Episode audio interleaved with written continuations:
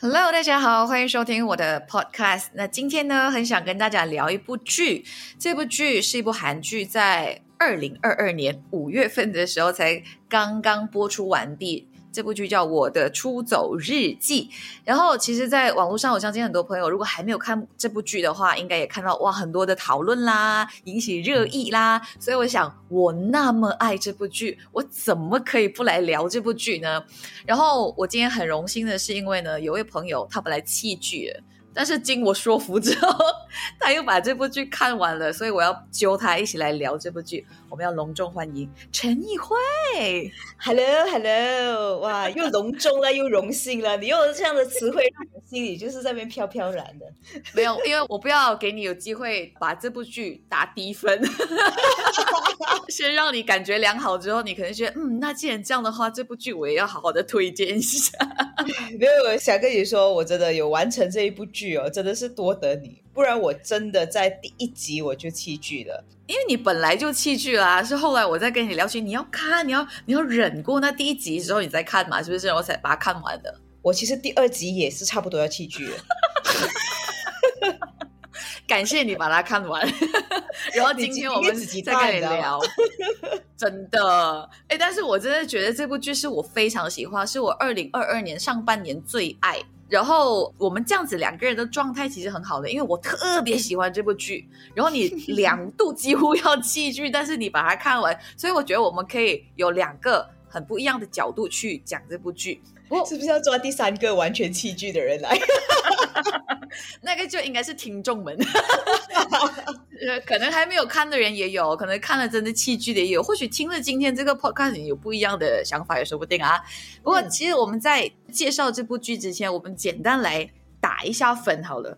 如果打喜欢指数的话，一到十，你会打几分？一到十啊？你个人喜欢？对。我应该会打六分啊，六分哦，OK，我会打九分，甚至九点五。你没有打十分咩？所有分数都不能打满嘛，这样以后下他就没有什么进步空间，或者我 buffer 的空间。那九点五九分已经算是去到 max 了，所以你是六分，你是在中间，我是在偏高。那如果是说牵动你的情绪或者有共鸣的这个指数一到十，你打几分？呃，那这个我觉得要注解一下，这个我也会打六分，可是是因为某些地方有牵动，有一些地方没有牵动，所以它可能综合一下，它还是六分啊。是哦，因为觉得很低，比我想象中低。但是因为我的话呢，我也会打蛮高的，可能是八分九分，因为我几乎每一集，因为还有十六集。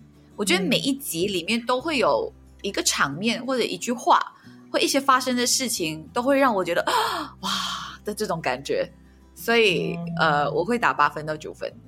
可能哈有两种情况，一种就是我所说的，它不是呃每一集都会牵动我的情绪，对，这是一点。第二点就是它牵动情绪的那一个 intensity 啊。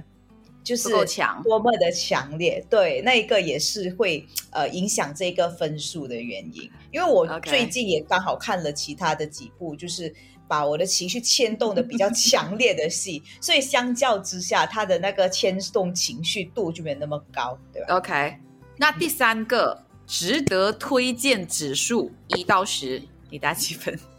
这个我打七到八分吧。哎，高了一点。嗯，所以无论如何，你都还是觉得值得一看的一部剧。对，我觉得值得推荐的，就是你喜欢不喜欢是一回事，但是看了这部剧总是会有一些获得。我觉得，嗯，这样如果是我的话，我可能必须打十分了，因为我真的见到人我都推荐。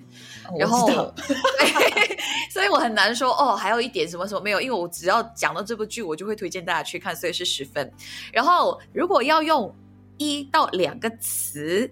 来形容这部剧的话，你会怎么形容它？哇，给我想一下，你先讲，你用什么词？我会用闷。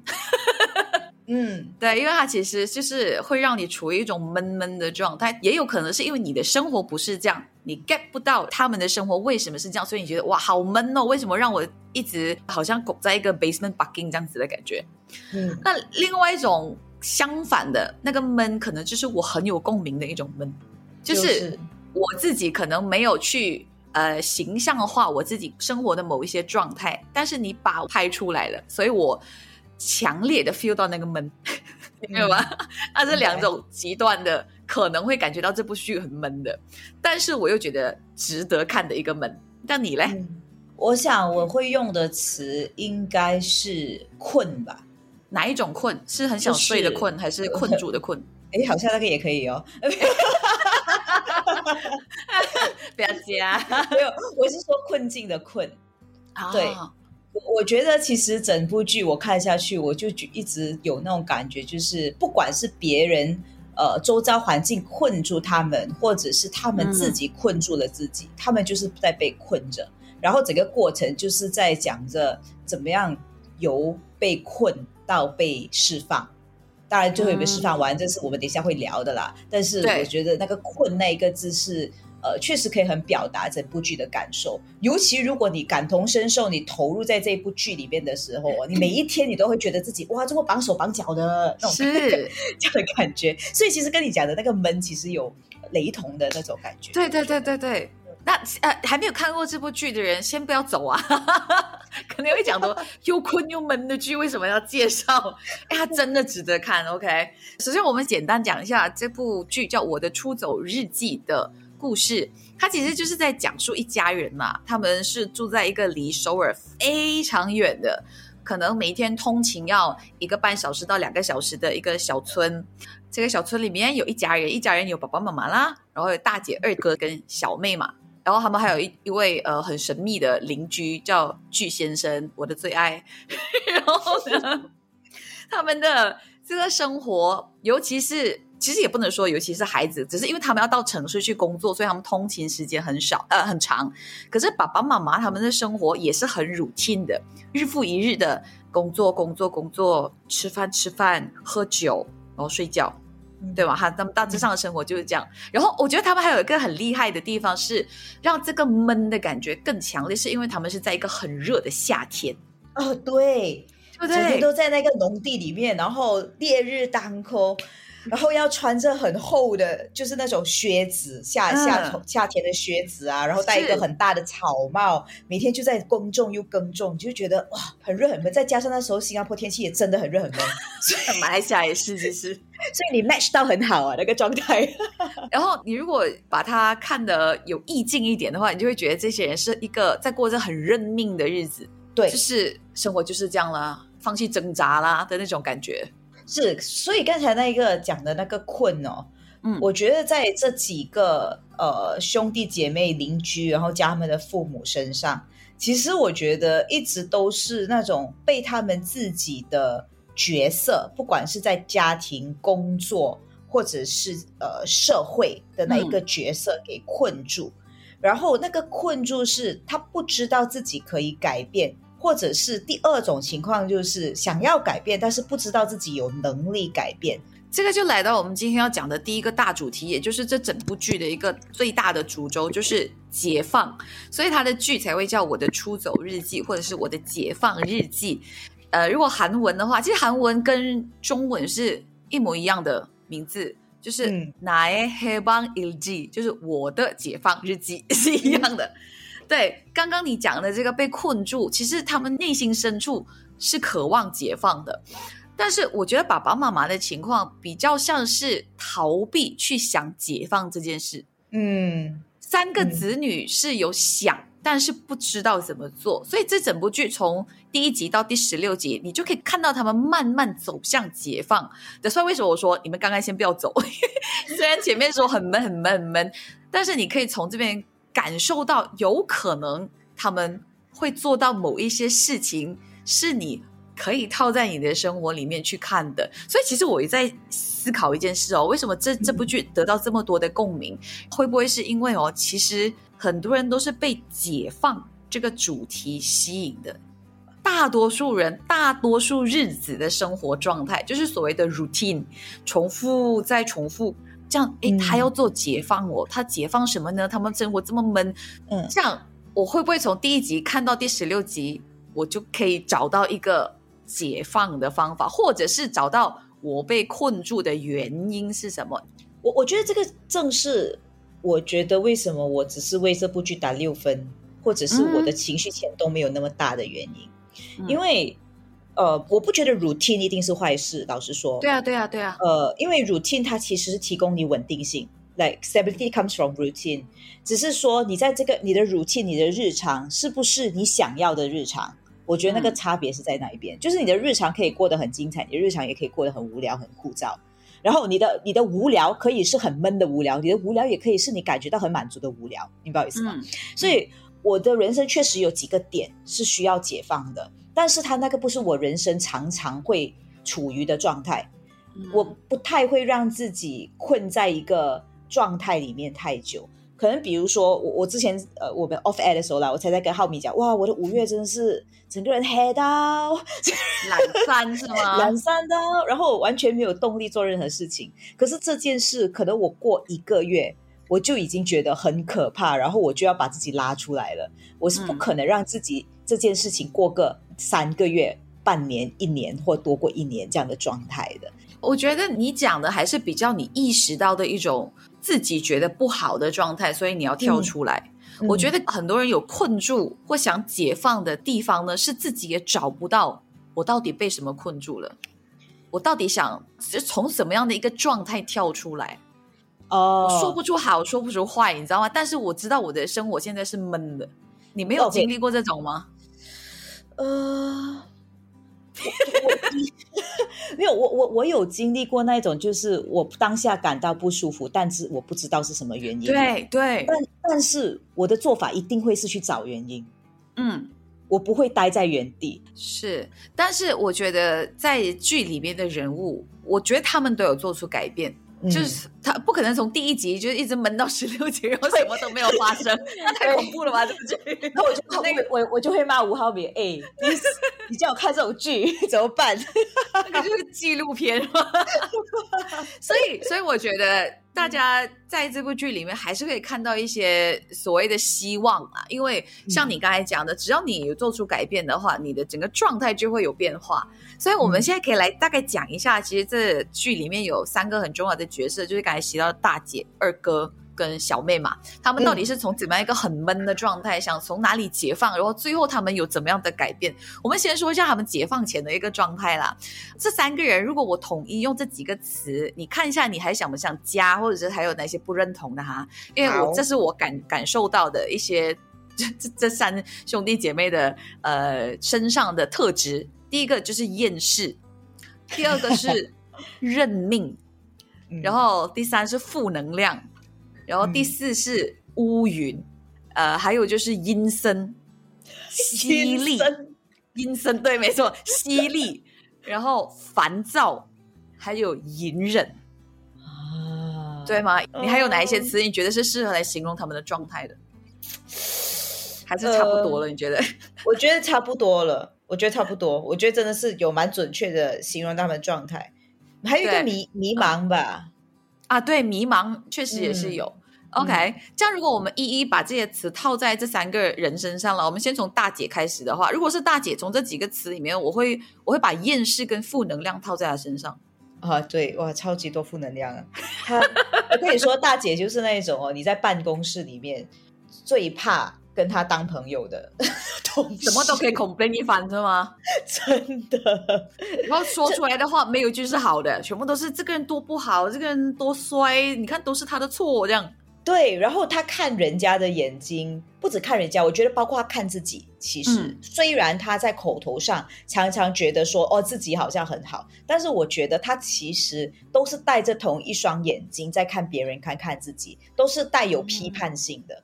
而且那个批判性不是建设性的批判，就是那种鸡蛋里挑骨头，或者没有办法接受一个人有一点瑕疵或者是缺点的那种眼神眼光。对他，他他就是看所有人都不顺眼的，就是只要每一个他觉得不如他所希望的事情发生，或者是这些人没有跟他建立他所希望的一种关系的话，他就讨厌这个人，他就讨厌这件事情。对吗？所以他的表现出来的方式就是不断的在 complain 啊，我这个同事多花心啦，每天跟女同事在 flirt 啦，你看他就是一个坏男人啦。每天都在讲，讲到他弟弟都觉得你是不是喜欢这个男生？你天天口中都提到这个男生。其实我觉得追根究底，他这个个性是一种嫉妒。对吗？你觉得就是嫉妒？为什么这个男生都跟别人 flirt？为什么我没有被看到？我觉得，与其说嫉妒哦，我觉得，嗯，其实某个程度上是要保护自己，跟让自己过得好一点。嗯，就是给我感觉，应该就是当他带着这样的眼光去看别人的时候，所以人家对他的不好，不是因为他自己的有任何的缺点，或者是有任何令人不喜欢的地方，而是因为。这这些人本来就不是好人，这些人本来就是有问题的人，所以他们才不会喜欢我。这个这个会是我的诠释角度啦。所以所以现在，比如说，如果我遇到这些，就是一出来就跟你整个拱都起来的那些人啊，就是我我反正对觉得对这些人哦，你就跟他再温柔一点，你要有怜悯之心是吗？对对对，真的真的。然后你对他温柔一点，或者你对他就是再有包容力一点，你过一阵子情况就会改善的。就至少，就算他没有改善，你跟他的关系也会改善，然后他对你也会改善。就是你就会是那种看到他可能全公司人他都讨厌完，但是他不会讨厌你的。不是，不是。可是你刚刚讲的一个关键词，我觉得是可以套在二哥身上的，就是温柔啊。刚刚我们不是前面前面先有形容了一堆吗？然后我觉得其中三个词，我觉得可以套在二哥身上的一个就是乌云，一个是烦躁，一个是隐忍。对对吗？就是他就是这种状态。但是刚刚说为什么温柔可以套在他身上？因为他其实哦，他有很温柔的一面的。因为他给我的感觉，他是一个很有想法，其实有担当，也把很多别人摆在他自己前面的人。但是他这些这个温柔的一面，好像经常被他的爸爸，尤其是或者他身边一个女同事 abuse。对，就是他们会利用他这一块，然后去欺负他。你觉得吗？对。可是，哎，你要知道，家里排中间的常常都会这样的。你又来归根到排中间，等一下我一定要讲，因为我家也是有三个小孩，我是我是老幺了，OK。但是我中间那个过得非常好。你你中间那个过得非常的自我，对不对？跟得到很多的爱。不，我没有讲排第二的没有得到爱哈，不要不要乱讲，不要乱讲，我爸妈很爱我的，OK。所以你会觉得排在第二的有一种无奈是吗？就是不是？我觉得他其实不是不被看到无奈。我觉得排第二是因为我我不知道这个跟排第二是不是真的有关系，还是我对号入座。因为然后某个阶段你想要多了解自己的时候，你就会去找一些很多不同的资料。然后呃，常常人家就讲说老二啊，都是那一个在家里必须要成为呃，就是总是那一个负责协调家庭关系的人。嗯，OK。所谓的那个协调，就是因为你有。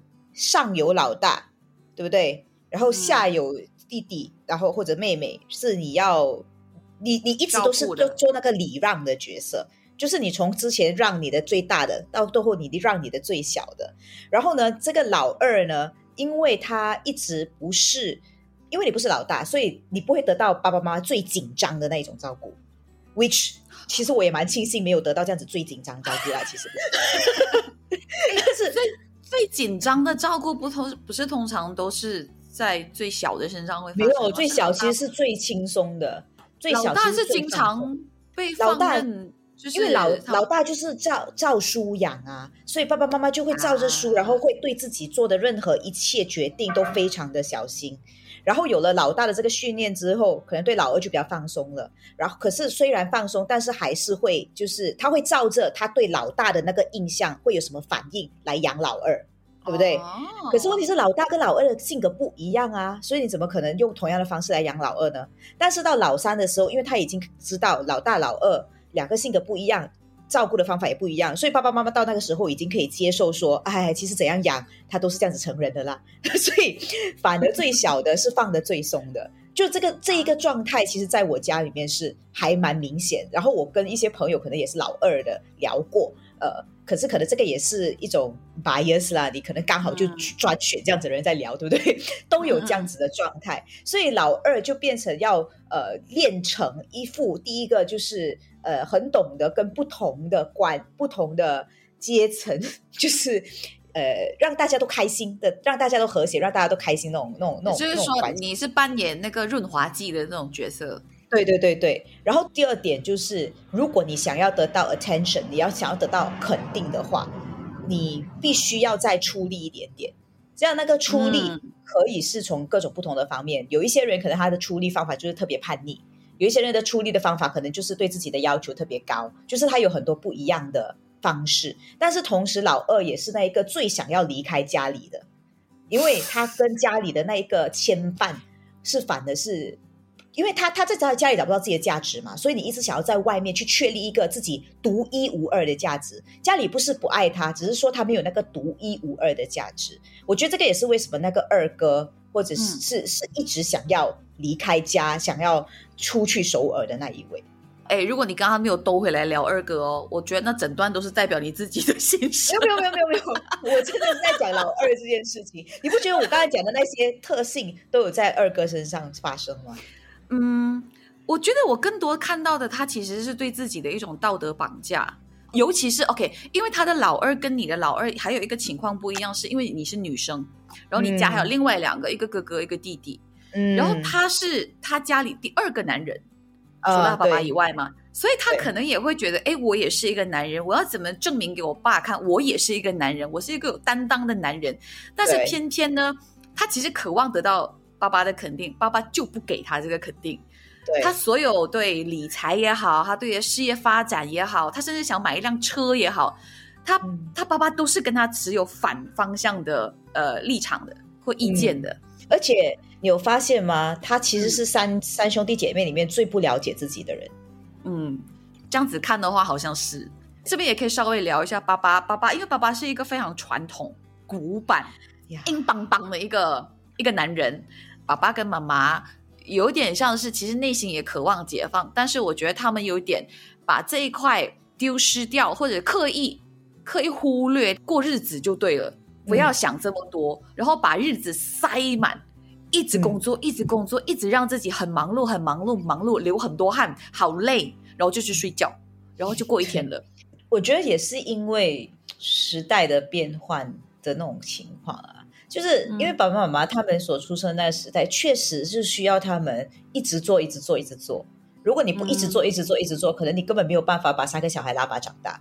对不对？可是也是，当然，小孩长大，他他他所生长的是另外一个不同的阶段的，是那个可以容许你有空间去生活，容许你有空间去呃游戏一个这样子的阶段。但是爸爸妈妈很难调整啊，他们也没有去过首尔，也是，所以对对对，变成那一种关系，就在那一种呃两两双方在两种。不同的价值观底下长大的时候，就可是没有没有人伸出那一只手去把这两两代的价值观给衔接起来的时候，我觉得就会出现好像那一个家庭里面那种空气突然凝结那种。哦，他们他们空气没有突然凝结，他们一直都凝结。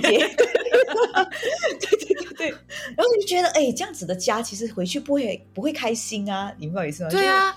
但是其实我觉得很有趣的一个地方，大家要把这个剧看到后面一点，就是爸爸其实在某一个地方、某一个呃 point，他有展现他那种叛逆的哦，对。出来，对对对，其实他内心也是有这种的，想要突破啊，想要有一些刺激在我的生活里面啊，不是我也不是想要这么 routine，但是忘了原来我也有这一块的的那个那个情况，我觉得挺挺有趣的那一边，然后。我们最后来讲一下，还有一个很重要的角色就是小妹。然后呢，刚刚那些词我就会把犀利跟你刚刚说阴森，还有厌世套在小妹身上。老实讲，我觉得我们如果没有看过这部剧的听众，在听了这三个词，完全没有办法想象小妹真正那个演员，还有她在那个剧里面是长什么样的。对，大家因为她的脸跟这三个词，对，而且大家会觉得可能就算这一个是一个美女也好，她也是那种冷艳美女。可是这三个词跟她原来那个长的样子是完全，她长的样子简直就是那种邻家女孩，对，非常笑容可掬、温温温和可人的那一种状态的。但是我觉得他很厉害哦，他只要一板着他的那个脸，他就厌世，你不觉得吗？他就是其实不笑的时候是一张厌世脸。开开始的时候，我不会觉得他是厌世的，就就如果当然随着那个剧在呃不断的发展，然后他开始讲了一些很阴森的话，然后你才知道他厌世之外，其实，在之前的时候，我并没有觉得他厌世。刚开始我还以为他就是那种很受委屈，呃，然后不太敢表达自己那种可楚楚可怜的女生。我之前真的，我一开始我看她样子，我觉得她是那种楚楚可怜的女生。没有哎，我一开始就发现到她很犀利哎，跟阴森 这两个字，对。然后她的她的眼神就会让你觉得，哎，她其实虽然她很安静，她寡言，她几乎不讲话，是因为她觉得不值得，你们不值得我跟你们对话。而且她那个眼神是告诉你说，我其实也不好惹，我不惹你，你别来惹我的那种感觉。他就是一直处在这种自我封闭的状态，但是他是有一个，我觉得他里面有一座。活火山，嗯，对，他前面还没有爆发的那一一整段呢，我觉得他是有一点放弃，试图对抗世界的状态，嗯，他被动的过他生活，他觉得你们要我扮演乖女儿啊，好了，我就扮演乖女儿啦，你们要我做什么，老板叫我做什么，上司叫我做什么，做什么啦，然后同事要跟我谈笑，我就嗯，就微笑一下，应对一两下啦。所以算是巨先生点燃了他心中的那一座活火山，对吧？我觉得巨先生是一点，巨先生其实是他们的一个邻居，他是这个港崩的外来者，很神秘的，因为他不是从这边从小长大的嘛。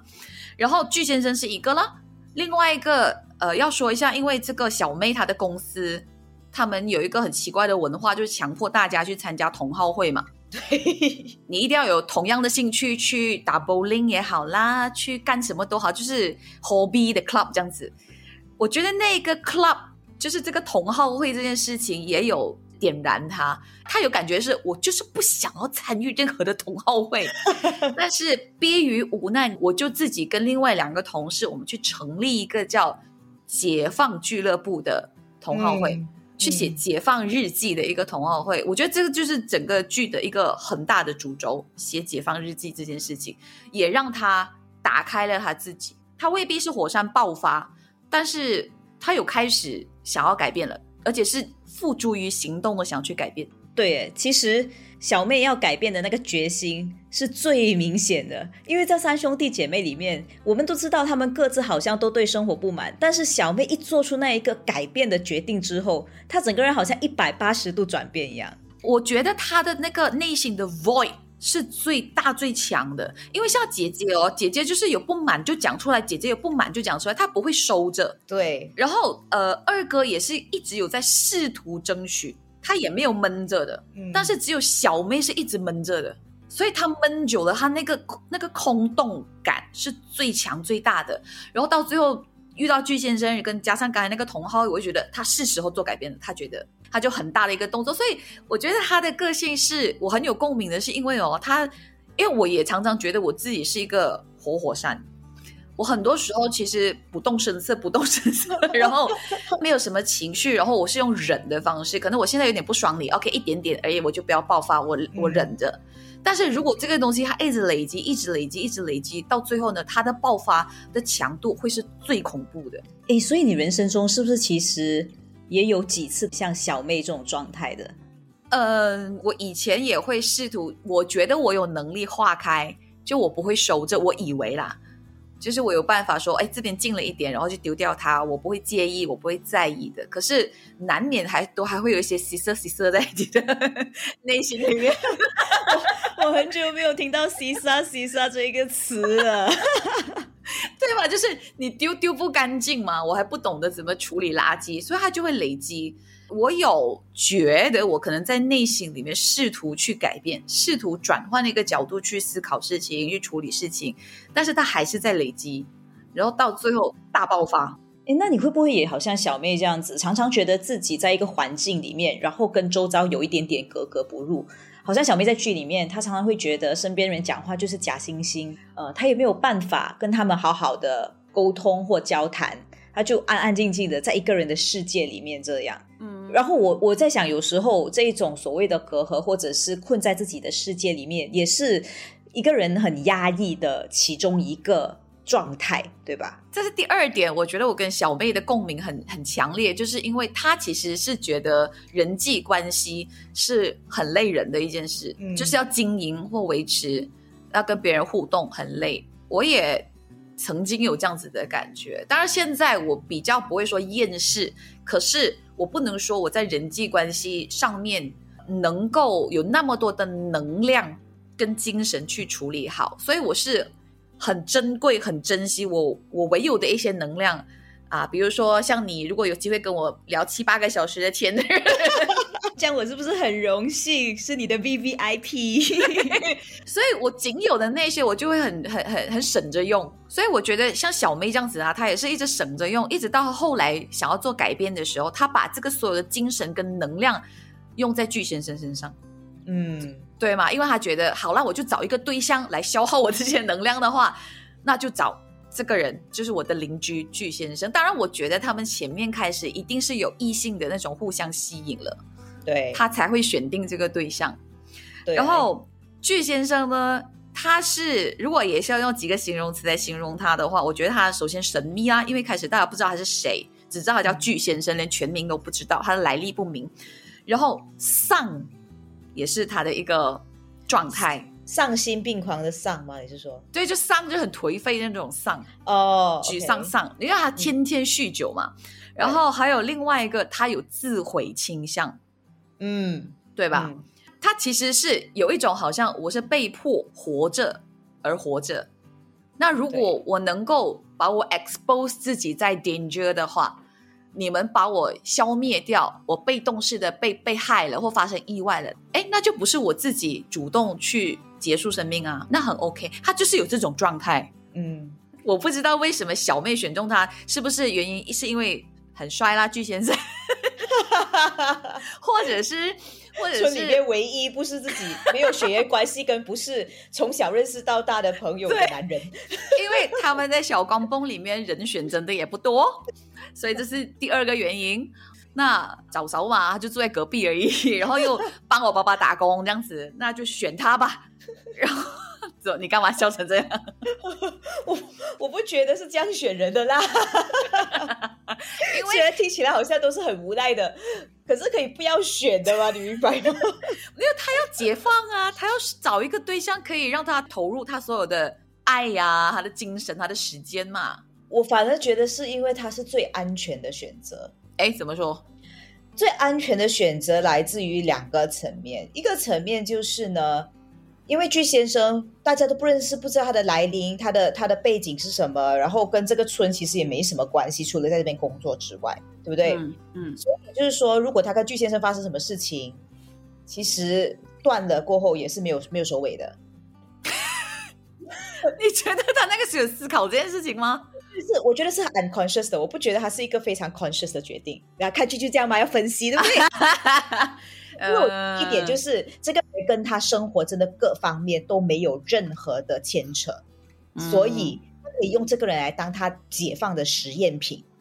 第二点，安全的原因就是因为，因为我觉得小妹在她的感情的路好像都走得很坎坷，她过去也曾经被呃另外一半就是骗了一大笔钱啊，然后也有其他的另外一半可能也对他不好这样子，然后让他去到一个状态，就是好像觉得自己。不值得被爱，嗯，尤其我记得在呃其中一一一个画面跟巨先生对话的时候，他就跟巨先生说，就是当有一天你变得很好了，然后你不要我的话，你就走吧之类的。然后那时候我就在想啊，为什么变得更好了会不要你？对不对？所以我在想，他的那种状态就是他在选择的那一个人是不会抛弃他的人。然后在他的眼中，什么是不会抛弃他呢？只要对方的条件各方面没有比他好，就不会抛弃他。因为他的印象里面就是，只要对方变得更好了，他就有更好的选择，然后他就会是那个被抛弃的那一位。所以，他之所以是一个安全的选择，因为他在找一个各方面他都觉得。条件或者是有任何情况情况比他差，因此而不会抛弃他的选择。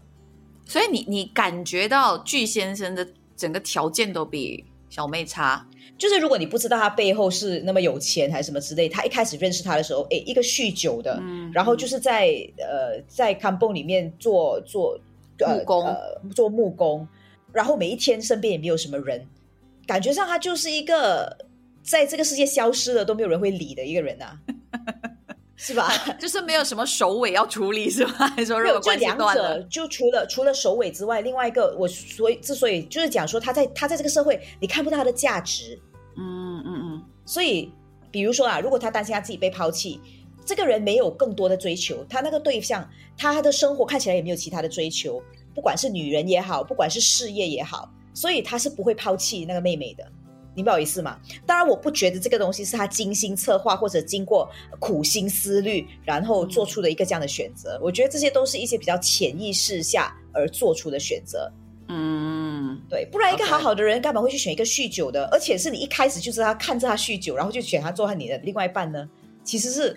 很少机会的嘛，而且他们他你还讲说，如果是有 interaction，然后在 interaction 里面，然后发现，you know 对彼此有吸引力，还说，但是他们之间其实交流也非常少啊，除非他们的身体的那个性吸引力怎么那么强咯，对不对？所以就回到刚刚我讲的，我觉得他们前面开始应该是有互相吸引了，只是因为这个巨先生他也知道自己的状况嘛。然后这个女生本来一开始还没有想要解放的时候，她就很被动式的在过日子啊。就算我对这个男生有任何的感觉，但是她没有心思说我想要去喜欢这个人，或者是去想，哎，我对这个男生到底有什么感觉？是因为我还欠了一屁股债，我之前的前男友不又消失了，然后我现在又欠银行钱，我可能会 bankrupt 之类的，所以她没有心思再去想男女关系，因为之前的伤害太大了，这样，所以一直到她要解放的时候。他才愿意去正视说，哎，这个巨先生对他其实有一定的吸引力，不管他酗不酗酒，而且我觉得，甚至是因为他知道了他酗酒，嗯，虽然他不知道他呃其他的 background，但是酗酒已经是一个对很多人来说是会让你止步的一个坏习惯嘛。那他在知道这些男生酗酒，而且只喝酒，除了做木工就喝酒的生活状态，他还去找巨先生，我就觉得他其实已经是做好心理准备。就是这个人，如果我真的要解放，我要付出我所有的精神、跟爱、跟时间的话，我就不会去理会这些续不酗酒这件事。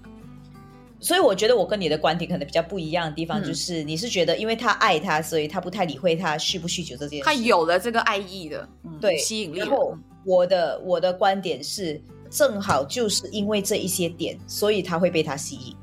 嗯嗯。谁被谁吸引？就是妹妹被巨先生妹妹被巨先生吸吸引，正好就是因为他的一些，你刚刚说比条件比他差的这些特质，对对啊对，OK OK OK，哎，好像只是一线之差哦，我们两个的解读。对，但是好像原因是一样的。我是我是浪漫派的，你是理性派的，对，原因是一样。OK，我们找到我们两个看爱情点，对的爱情观了。我哎，其实你假如说你是对啦，你是浪漫派，所以也是要稍微理想派，对不对？我是理性派，所以也稍微悲悲观派，对不对？对，没比我？不知道。然后，如果我们。呃，大概说完他们那个闷的状态，解放前的状态的话，如果我们现在来去到，哎，慢慢他们走向解放，像小妹就已经走向解放了嘛，去找巨先生这件事情。那如果我们从回到大姐那边去说的话，我觉得来到这边第二个主轴，可能一切都是跟爱有关了，就是渴望爱跟怎么去爱人或怎么被爱，嗯，对吗？然后他们慢慢去解放之后呢，其实都都离不开这件事情的。